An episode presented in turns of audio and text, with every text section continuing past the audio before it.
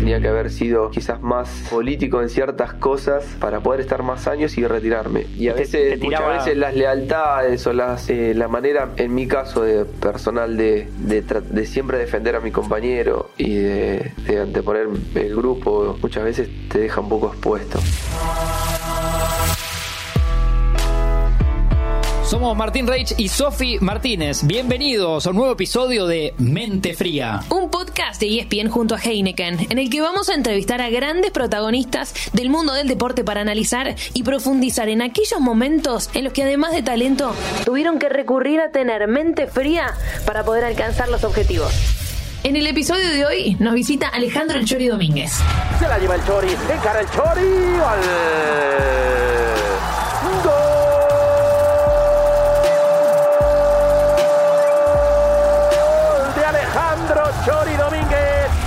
Surgido de las inferiores de Quilmes, campeón de la Liga Argentina en 2002 con River y un emblema del ascenso al millonario en el año 2012. Campeón con la selección argentina sub-20 en el año 2001. Jugó varios años en Europa, ídolo del Zenit de Rusia donde ganó la UEFA Europa League en 2008. Muy querido en el Olympiacos de Grecia y en el Rayo Vallecano español. Es un jugador que siempre supo dejar su marca en cada club que le tocó jugar. Bienvenido al Chori Domínguez.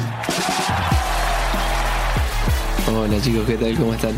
Bien, todo bien. Yo primero Bien. lo que quiero preguntarte es ¿por qué Chori? Chori viene de que mm, jugaba en Lanús antes, hice todas las infantiles y a los 15 años a mí me dejan libre, me dicen que no, que no sirvo, que tenía que buscarme equipo y bueno, llegó a Quilmes y por el hecho de haber llegado de un equipo de primera empecé a jugar enseguida. Me dijeron que bueno, que podía jugar, que me iban a fichar, que esto, que el otro. Y un compañero, un día llegué, que nada, no, no me conocía y el hecho de empezar a jugar, a jugar, a jugar, empezó a decir, y este choripán que viene, No. que viene, Ah, mira. juega, que no sé qué. Y así como empezó, empezó chori, chori. Y ahí fue como eh, arrancó, empezó ahí. No fue O con sea, cariño. Pero, Sería de que el Chori juega siempre. o sea, claro, No, viene en la ahí. Acomodado sería una cosa así. Algo así, eh, muy raro porque, bueno, justo si yo que dijo eso, podía haber dicho cualquier barbaridad y, Claro. y quizás qued- quedaba, ¿no? Ese, es, o sea, empiezo por ahí porque me gustó. Ese no que te dicen en Lanús, ¿no? Que para Sí. un pibe de 15 años dijiste, "Eh, debe ser fuerte. Me están diciendo que no sirvo. Sí, es fuerte. ¿Qué cosa? Es fuerte, es cruel, porque a esa edad, eh, si no estás convencido de lo que podés llegar a, a dar o, o un poco de tus condiciones, bueno, es uno de los momentos en los que puedes eh, dedicarte a otra cosa. Y de eso miles de casos, digo, sigue pasando. Hoy lo veo eh, con los chicos y con mis hijos, por ejemplo, y me ha tocado ver esas charlas y enseguida me viene ese recuerdo. Y digo, para nosotros, para mis padres en ese momento, para mí fue, fue duro, pero convencidos que de lo que yo quería, que era seguir. Y bueno, y se dio al final, fue todo muy rápido después, porque al año y medio ya estaba. Es terrible de, de- de que en un lugar te digan a los 15 no servís y al año y medio estar en un plantel profesional, sinceramente es. Algo vieron mal ellos por ahí, ¿no? Sí, bueno, hubo ahora de eso, de todo. También son momentos, me parece. No era mi momento ni mi lugar, creo, y estaba en otro lado. Tras un excelente contragolpe que fue beneficiado por los enormes huecos que dejaba su rival. El Chori definió como un veterano para marcar el segundo gol de su carrera. Ahora vos, en tu caso, de Lanús pasaste a Quilmes, de, Quilmes a River, de River te fuiste a Rusia, con también la dificultad que tiene la adaptación a un club en un país como Rusia. ¿Cómo fue en ese momento adaptarte a todo eso? Y fue duro. Gol! Александр Домингес, Алejandro Домингес. Fue duro porque yo llegué a, a Rusia con 22 años y no, me encontré con algo totalmente distinto a lo que estaba acostumbrado. ¿En bolas de información? ¿Sin nada? Cero, cero porque aparte no sabía ni siquiera hablar inglés. Teníamos un traductor ahí, pero bueno, al principio también, hasta que más o menos empezás a tener buena onda con el traductor y me acuerdo que en ese momento cada vez que lo llamaba, porque era para todo, Claro. bastante pesado en ese sentido. eh, siempre que me contestaba me decía, ¿qué pasa? ¿Qué pasa? No, no pasa nada. Oh, primero, hola, ¿cómo estás? O sea, claro, no cariño. entonces, claro, y vos esperás y llegás con eso y nada, la gente ahí es mucho más fría, no tiene nada que ver con nosotros. ¿Y vos cuántos años tenías? 22, sumado a que cuando llegué el primer año jugué tres partidos, nada, es un, un cambio muy importante en el que tenés que intentar adaptarte lo más rápido que puedas, porque sabes que si no lo haces, ellos no se van a adaptar a vos, o sea, si no lo haces, eh, te tenés que terminar yendo. Y creo que a nadie le debe interesar ahí como la chapa o lo que hiciste bien en Argentina, eh, nos llega el chori ídolo. Llega No, un pibe que no, no. lo conocen. no, no les interesa tampoco. Claro. O sea, si- ellos sí, quizás te buscan porque hiciste alguna diferencia en donde, en donde jugaste, pero cuando llegas ahí, para ellos comienza todo de cero y vos tenés que rendir a- al máximo. En ese sentido, bueno, es lo que te digo, el primer año fue costó, sí. muy difícil porque aparte llegué a una ciudad en Kazán que eh, está a 800 kilómetros de Moscú, una, una, una ciudad que, que tenía, si no me acuerdo mal, un solo supermercado, o sea, no había internet como es ahora, Las no había claro. las redes, digo, no, no existía nada de eso. Eh, entonces fue todo muy complicado, pero siempre intenté ponerme objet- objetivos y, y fui en busca de eso. Me comprometí con, con poder conseguirlo y, y siempre hacia adelante. Y bueno, al segundo año ya mejoró, jugué la mitad del torneo y al tercer año jugué casi todos los partidos, que ahí es cuando me compra el Zenit. Así que nada, fue, es como que ir paso a paso, y ir como que... mm, pasando obstáculos diariamente. En el medio te podés bajonear. Antes hablábamos con Sofi que aparecen cuando, cuando lees cosas tuyas, te escuchás y, y demás, eh, ataques de pánico, cosas que has comentado, Sí. Chori. ¿Eso se sortea, se sortea o se mejora con, con profesionales? ¿Vos solo? ¿Amigo, amiga, pareja? No sé. A mí cal- calculá que a mí me, me empezó a suceder en el 2007. En ese momento no había tanta información. No había información, no era, no era normal escuchar que alguien dijera eh, tuve esto, tuve lo otro, mm, se puede mejorar. Nada, yo en ese, en ese momento iba a jugar los partidos con sensaciones, le decía yo, sensaciones raras. No, no era yo. No sé, me transpiraban las manos. Eh, me sentía mal del estómago, nada, sensaciones, situaciones, tenía muchas ganas de, de vomitar a veces. ¿Y Eh, dormías mal también? Sí, dormía poco. ¿Y la cabeza para dónde iba? No, no, en ese momento no sabías, no, no sabías qué pensar, solo creías que era algo físico, algo que, que te pasaba y que nada más. O sea, no había, no, no podías pensar mucho porque no se desconocía un montón, no había esa información. Y sí, había muchos profesionales, que esto que el otro. Eh, bueno, y volviendo un poquito para atrás, me acuerdo que come- esto comenzó cuando, nada, en una jugada tuve un choque con la cabeza con un compañero y, y yo me recuperé, pero terminé de jugar el partido, lo jugué. Sí. Y al final, nada, ya no me sentía bien. Bueno, fui al hospital, estuve ahí, que esto que el otro, me hicieron unos chequeos y estaba todo bien. Eh, a la mañana siguiente, eh, desayunando, me desmayé. ¿En tu casa ya? En mi casa. Y ahí tuve que volver a, al- a la clínica a hacerme mu- muchos chequeos y ya estuve un mes ahí, un poquito menos. Ajá. Eh, Como una no observación. me- una observación porque no, no tenía nada. Y así fue como comenzó. Eso fue como. Ahí es como que Sí. mm, explotó. Y bueno, y todo eso es un cúmulo de, de cosas que vas aguantando, presiones, estrés, o sea, situaciones de un poco la, la autoexigencia que trae uno, ¿no? Porque más allá de que estaba en un lugar distinto, mi sensación era que quería jugar, quería demostrar. Porque te trajeron. calidad, porque me trajeron y, y quería triunfar ahí. Entonces todo eso eh, se va acumulando, acumulando hasta que llega un día que explotás. ¿Y cómo lo explicaste en ese momento? No, en ese momento no lo podía explicar. No, no, no, no sabía. Estoy medio sabía. Claro. No, eh, me hacía estudios, todo tipo de estudio y no. Saltaba nada, claro. Nada, no tenía nada, estaba perfecto. ¿Y cómo se curó? Si es que se cura, digo, porque ya sabemos, Sí, sí, sí. se tratan las enfermedades mentales, uno no está completamente ni recuperado ni curado, sino que es, es algo día- Sí. del día a día. Sí, se trata, hay muchas técnicas. O sea, yo con, con el tiempo fui aprendiendo técnicas, me han enseñado y, y la realidad es que, es que sí se, se cura, se cura. Me interesa Es lo de las momento. técnicas. Sí, me interesa lo de las técnicas. ¿Cuáles fueron tus recursos, tus herramientas? Por ahí hay alguien que lo está pasando del otro lado, sabe de qué hablas cuando Sí. mencionás las sensaciones. Sí, a ver, técnicas te podría decir es el tema del- de la respiración, Ajá. de salir de, de- del foco, de, de visualizar otras cosas. Me refiero, estás en algo y estás en el, en el momento de esa sensación y tratar de, de- de distraerte, de sacar la mirada hacia otro lado y, y concentrarte, intentar entrar en la respiración. Hay varias técnicas de respiración y a mí un poco me fue funcionando eso, realmente. Y este, Chori, este podcast se llama Mente Fría. Cuando ibas a la cancha, con tu laburo, o sea, jugar al fútbol, eh, ¿tenías como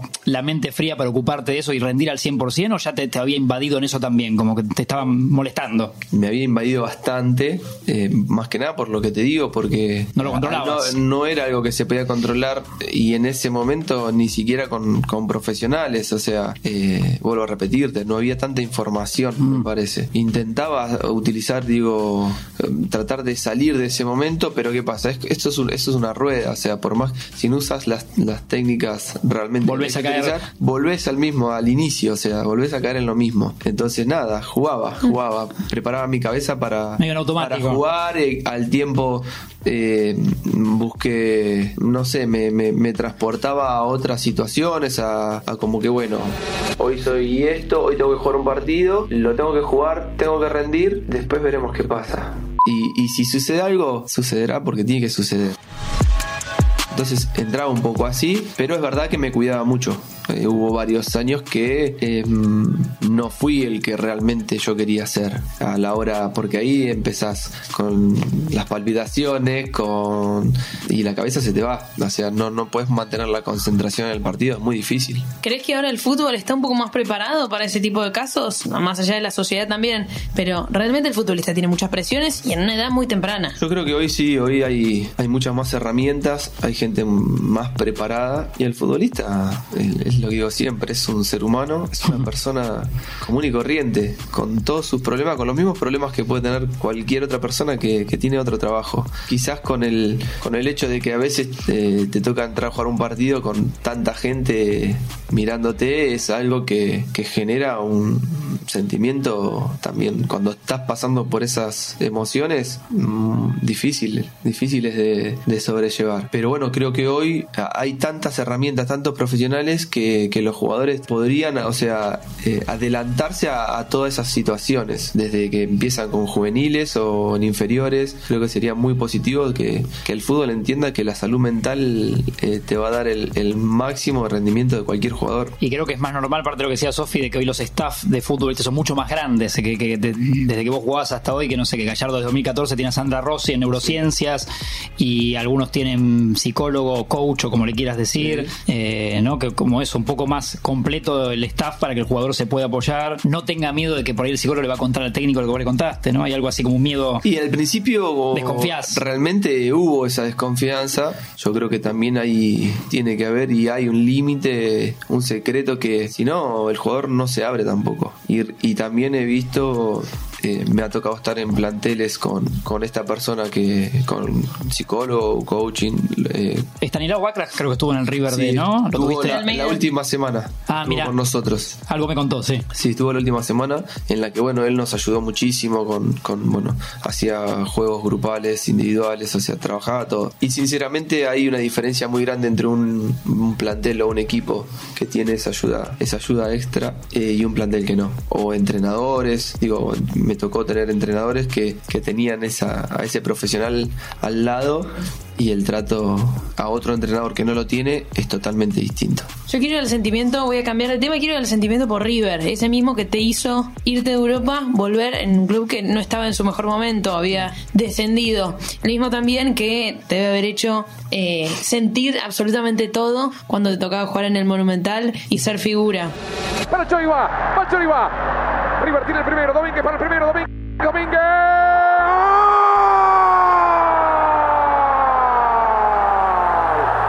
River, el Chori Alejandro Domínguez. Bueno, te quiero preguntar en qué momento te diste cuenta que tenías que volver porque te lo debías a vos y se lo debías al club o por lo menos eso deseabas. Eh, bueno, hubo ahí un par de un par de cositas que, bueno también nunca las creo que nunca las sabía, nunca las dije. Cuando yo me fui a Rusia me fui en un contexto medio raro y me fui también eh, una creo que no no había llegado a demostrar del todo la clase de jugador que podía que podía ser, lo que le podía dar a River y bueno que creo que fue el último tiempo con Pellegrini. Eh, y bueno, nada, surgió lo de Rusia y yo me fui. Decisión Eh, tuya. Sí, sí, sí. Apareció el equipo y yo decidí que me parecía que era el momento, que me parecía que era el momento de, de irme. Eh, y la vuelta es porque es esa sensación también, más sumado a lo que estaba ocurriendo en el club, fue lo que me hizo decir, bueno, Es ahora. es el momento. A mí esas cosas medias también heroicas por de Antihéroe, como, claro. De alguna manera me gustan y... Contexto desfavorable, voy. A ver Chori, Domínguez. Gol. Gana River, Queda un punto de instituto, sigue prendido en la lucha por el ascenso directo. Esto también te lo llevo, no sé, las veces que nos tocó con Rubín Kazán, por ejemplo, era un equipo medio, ir a jugar a Barcelona, haber jugado una Champions, competir con, con grandes eh, clubes, siempre fue algo que a mí me motivó mucho. Era Y tu- eran tus partidos. Era, era mi Claro. momento y era el momento de, de nuestro equipo saber a ver hasta dónde llegaba lo que nosotros podíamos dar, a ver, medirnos. Éramos inferiores, sí, por supuesto, pero había que, yo quería demostrar, a ver, quería eh, Encontrarle la épica también, ¿no? Claro. Sí. A ver, bueno, y eso nos llevó a ganar en Barcelona, nos llevó a hacer una Champions que hicimos partido con el Inter, empatamos con el Inter, o sea, Impensados para los rusos, ¿no? impensado y que bueno, nada, una alegría enorme, ¿no? Bueno, conseguir el campeonato con este equipo ruso también, o sea, Orbay, Orbay, Orbay, Orbay. Gol. Gol del Rubín Kazán.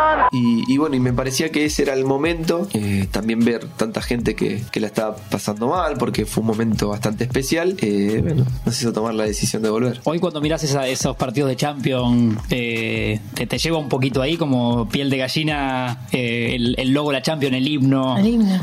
El himno, el himno, El himno. Es, es tremendo. Sí, sí, es tremendo.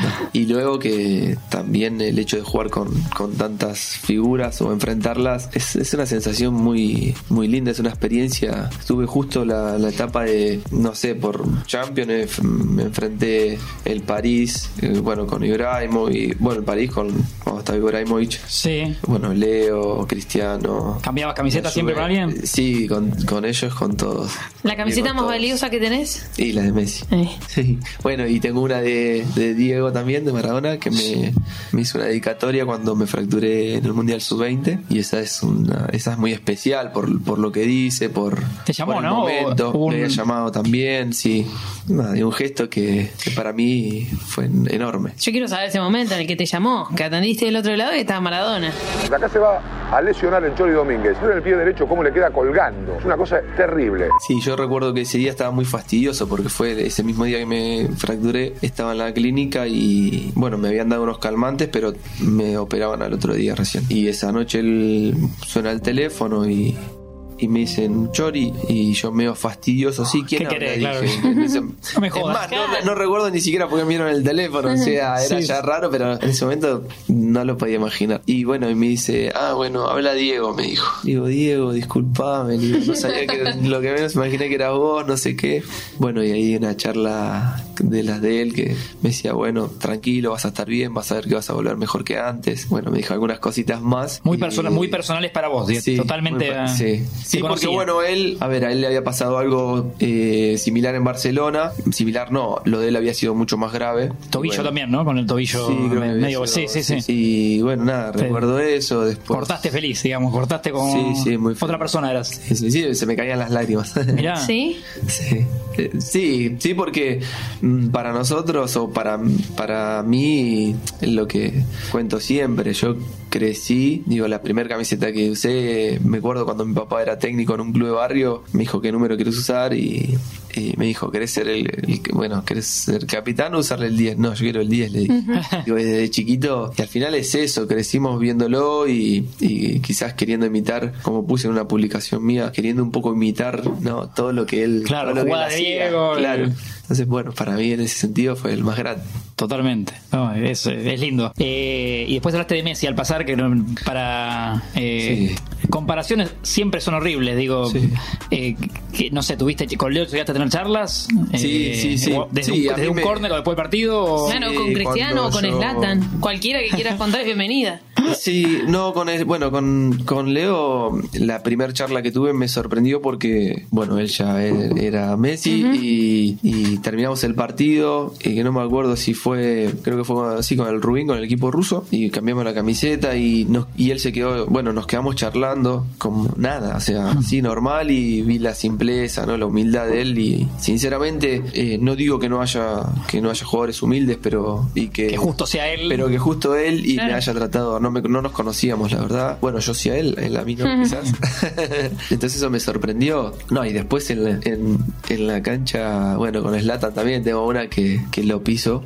Él estaba hacia el lado y medio que distraído lo piso y él medio que me, me saca con el brazo. Grandote, y, y yo, sí, de dos metros. Sí, sí, sí, y, yo sí. Medio que, me- y medio que me di vuelta como para, para insultarlo y, y, y medio que me quedé, así como diciendo, Sí. bueno, perdóname.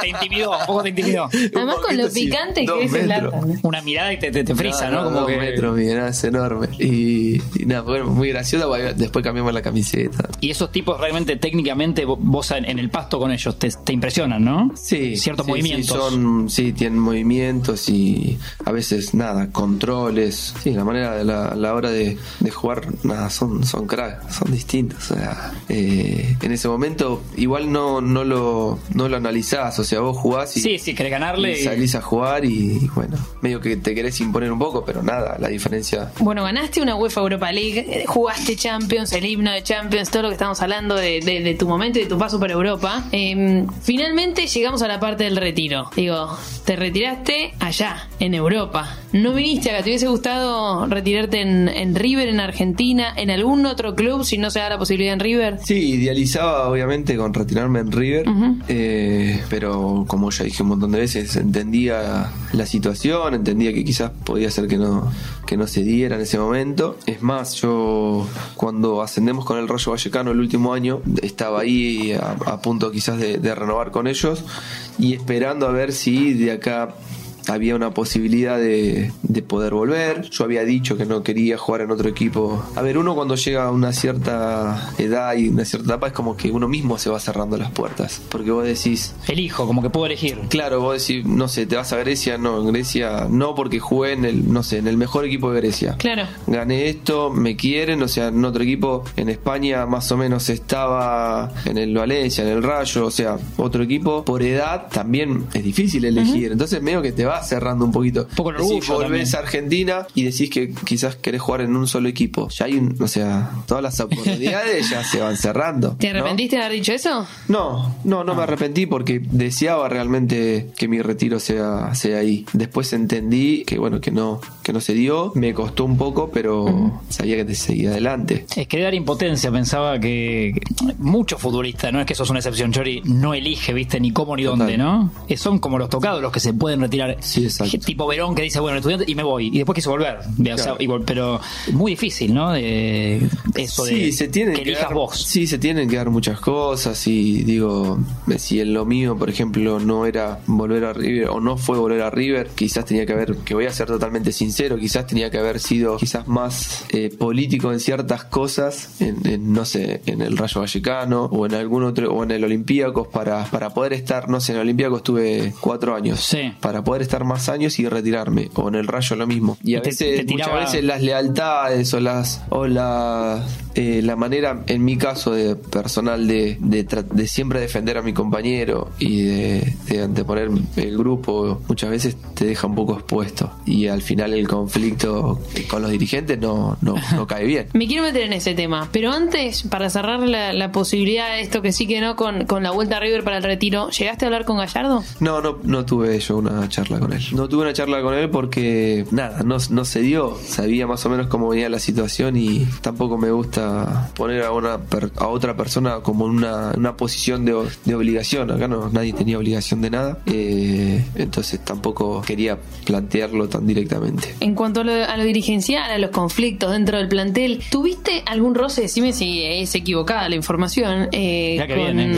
una Emery. ¿Con Unai? Sí. Sí, tuve. El entrenador que hoy, bueno, Sí. está haciendo muy. Claro, sos, Muy bien. Sí, yo tengo igual una opinión y siempre la dije. o sea, No nos escucha, que a no mí- escucha. nada, nada, bueno. Capaz que sí, no sé. No, no sé.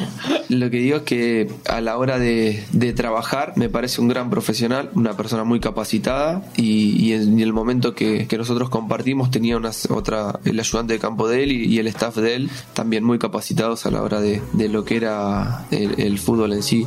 Luego como persona obviamente no, no, no tengo las, la mejor, la mejor eh, visión y la mejor experiencia con él, pero por eso, porque en todo momento eh, eh, fui muy frontal, muy directo y bueno, hay a veces... Te cuesta digo- caro, claro. Claro, exacto, exacto. ¿Y algún técnico Chori que te hubiese gustado que te, te- te dirija? Puede estar dirigiendo hoy, puede sí, ser. no, bueno, a ver, Marcelo, digo, lo que veo de Gallardo me gusta porque te lleva con una exigencia que obviamente con el tiempo y con los años quizás mm, es normal que pueda desgastarte, pero, pero creo que te llevas a, a sacar eh, el 100%, a dar lo mejor.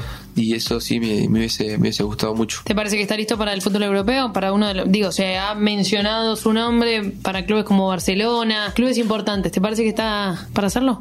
Eh, sí, sí, me parece que sí, porque hay varios, eh, hay varios aspectos. Me parece que eh, más allá de que él haya estado en Europa y, y como jugador eh, hace un tiempo ya, por ese lado conoce, conoce los movimientos, conoce lo que es eh, el convivir con eh, en equipos europeos, lo que es estar en equipos importantes y, y luego porque me- a mí me parece o a mi manera de ver intenta que, que sus equipos jueguen como los hacen los equipos europeos. Los equipos europeos juegan con ese nivel de intensidad y con esa calidad, o sea, con un buen pie, con un buen trato, siempre yendo a buscar el, partido, o sea, eh, es, es muy parecida a la idea que tiene y por eso creo que, que él puede tranquilamente ir a cualquiera, cualquiera del club que, que lo busque. Pensaba en estos nombres que tiramos antes, digo, eh, también pasó Trezeguet por, por, tu- por tu vida, con algo argentino, pero toda una carrera afuera, digo, tenías que ponerle, tenía bien claro que era jugar contra Ferro, ponerlo, había que explicarle cómo, cómo era el ascenso a, a un Trezeguet. Eh, no, no, no, no había que explicar. No, no había que explicárselo. Él, a ver, él, si no recuerdo mal, jugó en Platense también, ¿no? Claro, muy chico, pero Muy sí, chico. sí, bueno, después- también yo creo que bueno, con, No había perdido, conocía sí. un poco y después igual es como todo, o sea, más allá del, del nombre, el momento que nos tocó a nosotros había que trabajar, o sea, había que hacer echar la cabeza. hacer y, y nos ha tocado ir a, a vestuarios mm, muy pequeños donde Te hacían acordar cuando todos estabas en Quilmes. apretados. A ver, en Quilmes y digo, a mí se me hizo quizás dentro de todo, o por ejemplo, sabía lo- a dónde a dónde venía porque yo jugué en el Nacional B cuatro temporadas, o sea que Hmm. sabía lo que lo más difícil creo que era para los, los chicos que siempre habían Más de elite. eh, estado eh, con River o en otro equipo en primera división. En el Nacional es, distinto. Vamos con la pregunta mente fría, porque nosotros este podcast se llama Mente Fría, lo hacemos junto a Heineken y ESPN. ¿Y en qué momento, ahora mirando en retrospectiva, decís, era para tener la mente más fría de lo que la tuve? Nada, esas son, por ejemplo, si es, si es un equipo que le dije que no, eh, en su momento fue a la Roma, Mirá. pero porque decidí otra cosa, decidí Valencia. Entonces no, Tan mal no estuvo, puedo, claro, no, o sea, no puedo decir que va por ahí porque, nada, tomé una decisión que creía que era lo mejor para, para mí. Algo que me que pudiese decir es, sí, quizás los cruces con, con Emery. Eh, Hoy sí. actuarías distinto. Hoy actuaría quizás sí. Eh, Más tranquilo vos. Intentaría tener un poquito más de paciencia, que creo que la tuve, pero ¿Sentís que perdiste vos en el fondo como con esa, en esa relación? Sí, sí, sí, creo que sí. Perdí yo porque al final luego nunca se pudo, más allá de yo tengo una personalidad o un carácter que soy muy sincero y si te pido disculpas porque creo que me, me equivoqué, eh, mis disculpas van a ser sinceras. Eh, y de la misma manera lo tomo si, si viene otra persona y me lo dice a mí. No me quedo, no, no, no soy rencoroso, o sea, me pedí disculpas y ahí se terminó, no sigue. Pero bueno, está bien, está claro que las, las personas no pueden ser todas así y en ese momento yo pedí disculpas de lo que había sucedido, que esto que el otro, eh, pero no, nunca pudimos volver a tener la, la misma relación y eso al tiempo hizo que, que, bueno, nada, yo también tenga que, que buscar otro, otro camino. Hoy Ale Domínguez tomaría una Heineken, una birra con, con una Emery. ¿Se la darías o no aceptás? Sí, yo sí, de mi parte sí. sí. de mi parte sí, pero porque yo es lo que te digo, soy así. Y pasó y, y ya está. Tampoco fue tan grave como para No. que, digo, hay que ver si de la otra parte lo quieren tomar conmigo.